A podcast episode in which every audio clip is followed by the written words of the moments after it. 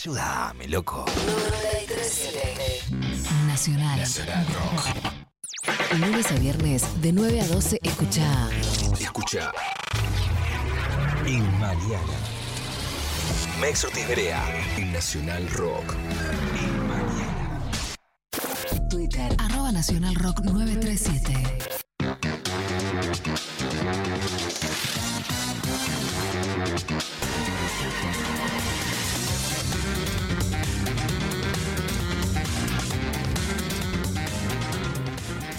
Y habiendo pasado 20 minutos de las 5 de la tarde, le damos primero la bienvenida a Ulises Mendoza a la operación.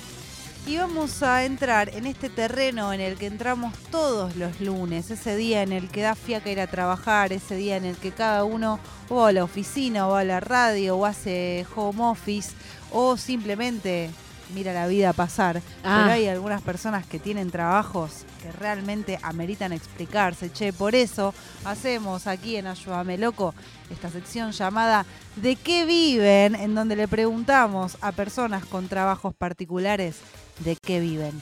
Conectado del otro lado tenemos a Gastón Kutnik, técnico aeronáutico. Buenas tardes, Gastón. Hola, buenas tardes, ¿cómo están? Un ¿Cómo- gusto ¿Cómo estás? escucharla, saludo a toda la audiencia. Bien, muy bien. Acá disfrutando del lunes también. Bien. Eh, ¿qué- c- ¿Cómo es el lunes, un lunes en la vida de un técnico aeronáutico? Bueno, la aviación, como tantos servicios, funciona las 24 horas, los 365 días del año. En particular, yo, por ejemplo, hoy eh, estoy de Franco, por eso puedo estar charlando con ustedes. Y bueno, ahora empezamos a trabajar, eh, en mi caso, mi grupo, el miércoles a las 5 de la mañana en Aeroparque. Empezamos a trabajar y vamos trabajando los tres turnos. eh, trabajamos tanto de mañana como de noche, como de tarde y bueno, son horarios rotativos que, que, bueno, le, le infringe una, una exigencia al cuerpo, ¿no? La verdad que en ese sentido es, es un, un esfuerzo, pero como amamos la aviación y bueno, nos, nos apasionan los aviones, Sí. eh, lo hacemos con, con mucha alegría, pero no sin también mucho esfuerzo, ¿no? Hay Bueno. muchos trabajos que, Sí. que tienen esto. ¿Te gusta tu laburo? Eso es una, un buen comienzo. Eh, ¿Y cómo, cómo hacen? O sea, mencionás que trabajan en equipo y van revisando avión por avión, arreglan cosas que ya, que ya están rotas. ¿Cuál es tu trabajo? Mira, la, aviación está súper regulada. eh, hay un organismo que se dedica a esto, a todo, todo lo que tiene que, que cumplir un avión para estar. La condición se llama aeronavegable. Quiere decir que no solo esté seguro, sino que además toda su documentación esté en condiciones, que se haya cumplido todo lo que requiere el plan de mantenimiento y esté en condiciones para, para volar. Nuestra tarea, en particular en Aeroparque, es preparar el avión y eh, tienen diferentes fases y diferentes equipos. Yo en particular trabajo en la línea, que es ese mecánico que uno a veces ve que sube al avión a dejar un libro antes de que salga el vuelo, a veces con algunas manchas en, en su campera, Mm. y bueno, somos quienes colaboramos con la puesta en marcha, eso es lo que ve el pasajero, ¿no? Sí. En realidad lo que hacemos es mantener el avión en estas condiciones que decía recién, que garantizan la seguridad y la calidad de, de- del avión y de, todo lo que tiene que ver con la seguridad de vuelo. Y eso eh, sí, se hace en trabajo por equipos y, en realidad, bueno, la reivindicación no solo a, los que somos mecánicos, sino que es un, un gran trabajo en equipo que va desde la gente de limpieza hasta el comandante y sumando, no sé, compañeros que transportan el combustible. Es una, una gran operación y bueno, es muy apasionante, la verdad, poder eh, hacer este trabajo. Nosotros lo que hacemos también se llaman dos tipos de inspecciones. Eh, inspección tránsito, que es que entre vuelo y vuelo se hace un control rápido en los puntos específicos de, que marca el plan de mantenimiento, quiere decir mirar ruedas, motores, eh, niveles de los fluidos, que no tengan golpes, y además, bueno, un reportaje que da quien el último que opera el avión, que dice, bueno, tuve tal problema, no tuve ningún problema.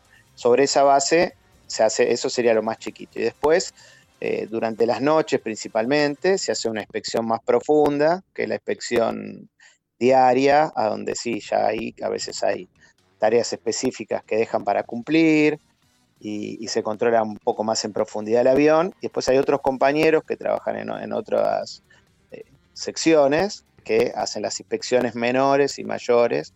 Como las mayores, que una vez por año se, se desarma profundamente el avión, y las inspecciones menores son a veces están trabajando todo un grupo de trabajo de 10, 15 o 20 técnicos en un avión haciendo inspecciones que son como intermedias, ¿no? Entre la cuestión que va requiriendo eh, entre, antes de la inspección mayor. Me refiero a cambios de filtros, eh, bueno, tareas diversas que van siendo marcadas por condición, ¿no? Eso de nosotros es una forma, digamos, me refiero a que hay un desgaste, hay un golpe, hay una pérdida, cualquier cuestión de esas, bueno, se reparan esas situaciones, a veces también nosotros. Todo se rige por el manual del fabricante que dice también, ¿no? Cómo se opera el avión, qué cuestiones mm. eh, deben arreglarse rápidamente, otras a veces se pueden programar, qué cosas pueden funcionar o no en un avión. Bueno, hay diferentes, grandes procedimientos que hacen que la, aviación funcione en el mundo como, como un servicio que la verdad que, ha sido un, gran progreso ¿no? para la humanidad, porque pensar en, viajar ahora, que a veces en, unas 14, 15 horas eh, unimos continentes, o, sí. ¿no? y después, bueno, un país tan extenso ¿no? como nuestro. Sí, con Gastón Kutnik, técnico aeronáutico, Así es. Eh, Gastón, quería saber qué es lo que más eh, comúnmente se le rompe a un avión. O sea, ¿qué es lo que arreglás con más frecuencia? Mira, nosotros lo que tiene más desgaste eh, son las ruedas, que en cada aterrizaje sufren un desgaste. Entonces, mm. ese es un es común. Y hay un, también un manual que dice, bueno, ¿cuándo hay que gastarla? Eso, capaz que visto así rápidamente, es lo que se cambia más rápido, igual que a veces hay consumos normales de aceite de los motores que también requiere completarle entre vuelo y vuelo los mm. niveles. Esa sería lo más, lo más común que le puede pasar al avión. Yo en particular trabajo en, con partes de, navegación, con partes eléctricas, con luces. Bueno, también garantizamos eso, que toda las, la iluminación y todo lo que tiene que ver con el sistema eléctrico eh, esté funcionando. Y bueno, yo en particular trabajo en ese sistema, después hay otros compañeros que trabajan con todo lo que es comunicaciones y garantizan que el radar, que tiene un radar meteorológico, que eso también es muy importante, trabajar en eso. Así que hay bastante eh, especificidad en, la tarea. Gastón, no sé si entra en tu, en tu rubro esto, pero hay un mito, quiero saber si es verdad, que dice que el momento más peligroso de un viaje en avión es el despegue. ¿Es cierto esto? Bueno, es, lo que lo que se dice, ¿no? La verdad que hay que hablar que el avión es un la aviación en general es un sistema muy seguro de, transporte. Eh, más allá de todo el eh, de todo el temor que, a veces nos genera, eh, no, se ha trabajado muchísimo, muchísimo, no solamente ya en toda la cuestión técnica, sino incluso en las relaciones humanas adentro de la cabina, entre las tripulaciones y los diferentes eh, grupos de trabajo. Eh, pero sí, lo que comúnmente se dice, yo no, no, no, no sería la palabra más autorizada para hablar de la operación del avión. Yo, el trabajo que hacemos es el mantenimiento. En general, obviamente que tengo opinión y sí, eso, esa generalidad eh, la sé, pero, pero eso le corresponde más hablar a nivel profesional a, los compañeros que, y compañeras, porque también hay mujeres que, vuelan y son las tripulantes de, los aviones. Perfecto. Gastón, cuando, los, pilotean. Cuando ocurre, por ejemplo, algún accidente o, ese tipo de cosas que se deriva de cuestiones eh, mecánicas, no de errores humanos, ¿hay como razones que son eh, como que, suelen, ser, las mismas razones o por distintas razones, digamos, ¿cuáles son generalmente los problemas que aparecen eh, cuando se investiga este tipo de, situaciones? Bueno, en realidad eh, la cuestión de los accidentes eh, por mantenimiento no, no son cuestiones que sean habituales, ¿no?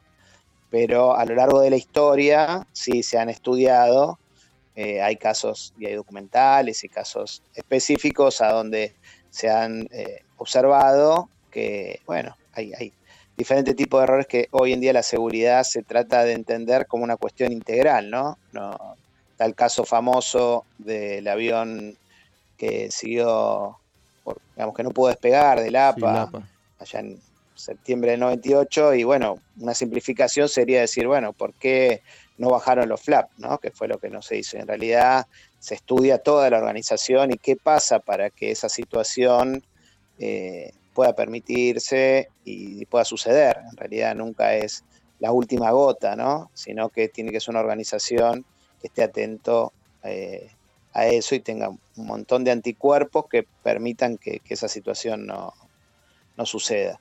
En general, las cuestiones de mantenimiento entran dentro de lo mismo, ¿no? No, no.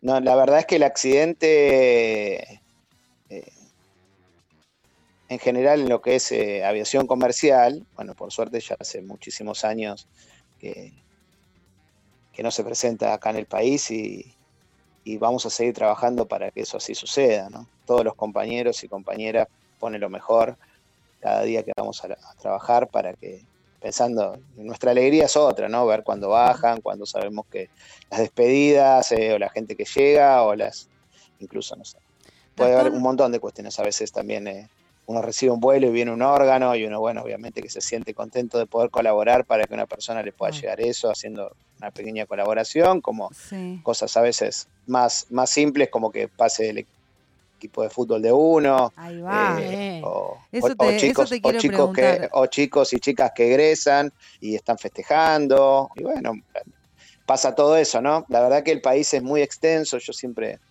comento eh, la importancia que tiene el, el transporte aerocomercial, especialmente que tenemos una provincia que es una isla, que no tiene unidad directa con, que, no, que no sea el avión, ¿no? Toda la provincia de Tierra del Fuego.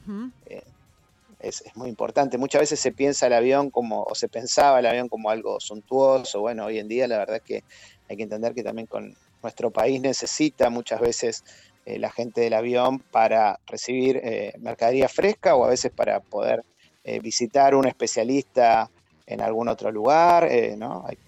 Poderse desplazar. Es un servicio muy, muy importante que, exista. Mucha, mucha responsabilidad entonces detrás de tu trabajo. Última pregunta que te hago en relación a esto.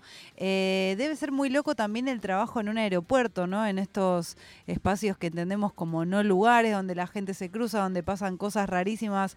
Eh, ¿cómo, ¿Cómo es así un día eh, en, en un aeropuerto siendo tu trabajo? ¿Cómo le encontrás una identidad a eso? No, bueno, citando al autor de los no lugares, eh, es, totalmente diferente a lo que nos pasa a nosotros. Para nosotros sí son lugares, ¿no? Claro. Nosotros son. No es que como el pasajero que le puede tal vez en- no- sentir eh, más o menos algo similar por, por, por todo lo homogéneo que pueda tener eh, los aeropuertos, sino que para nosotros es un lugar eh, total de, de identidad.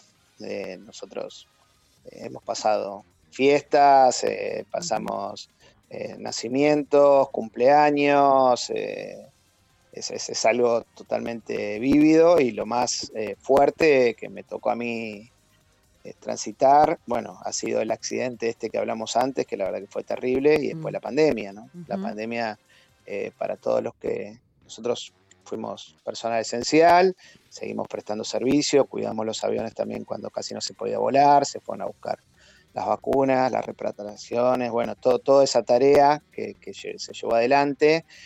Y, y bueno, eh, sí, sí, para nosotros son lugares con mucho contenido, y la mayoría de los que trabajamos en esto además nos gusta mucho, esa es la verdad, es algo que, bueno, yo hace 25 años que estoy en el aeroparque y sin embargo cuando despego un avión todavía me- me doy vuelta, lo miro, lo disfruto cuando está en el ascenso, no sé, es algo que, bueno, que, que por alguno le apasiona, como a otras personas, por suerte tienen otras pasiones, ¿no? Se te escucha muy orgulloso, Gastón, lo cual nos transmite una tranquilidad extra a la hora de viajar. A mí me han dado muchas ganas de volar y hablamos eh, de este lugar entonces que es el aeropuerto, diría Humberto Eco, un no lugar. No lugar. Diría Gastón Kutnik, mi lugar. Gracias, Gastón. Nosotros seguimos aquí con más.